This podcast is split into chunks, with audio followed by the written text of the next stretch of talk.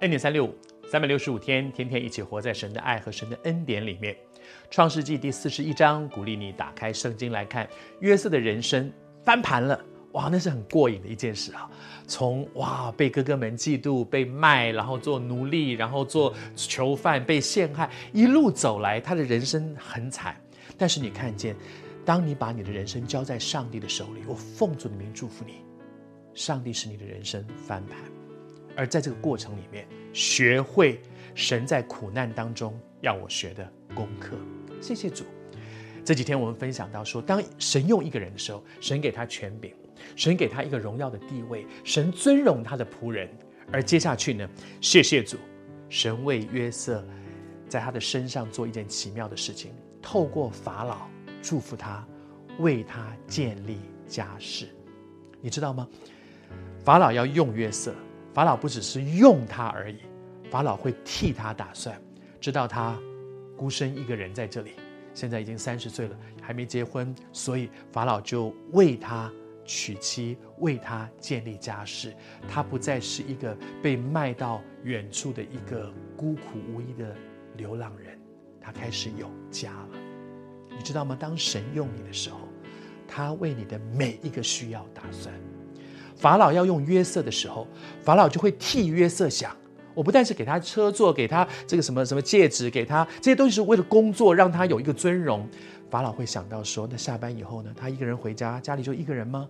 不，我要给他娶个老婆，我要为他建立家庭。然后接下来他有妻有儿，他有家了。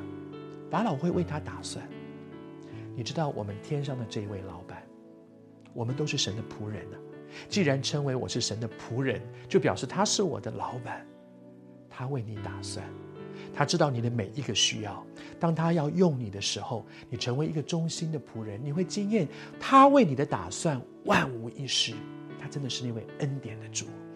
我在做采访的时候，我曾经采访过一些一些这些企业家们，他们就在讲说，现在的企业文化跟以前是不一样的。二十年、三十年、五十年前，劳资双方常常是对立的。老板天天盯着员工说：“你有没有偷懒？你有没有迟到？有没有早退？有没有上班时候看报纸？有没有？”然后员工就想说：“哎呀，我就是想你只要转开一下，我就要溜出去抽个烟，我要就溜出去。”现在不是哎，老板知道。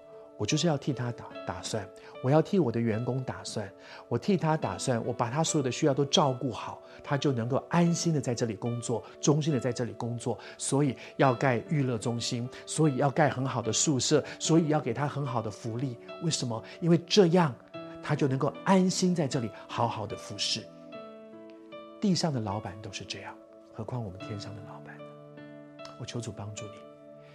珍惜神使用你的机会，你不要说哦，那是讲牧师，是讲长老。我要告诉你，每一个人，我们都是神手中的工作。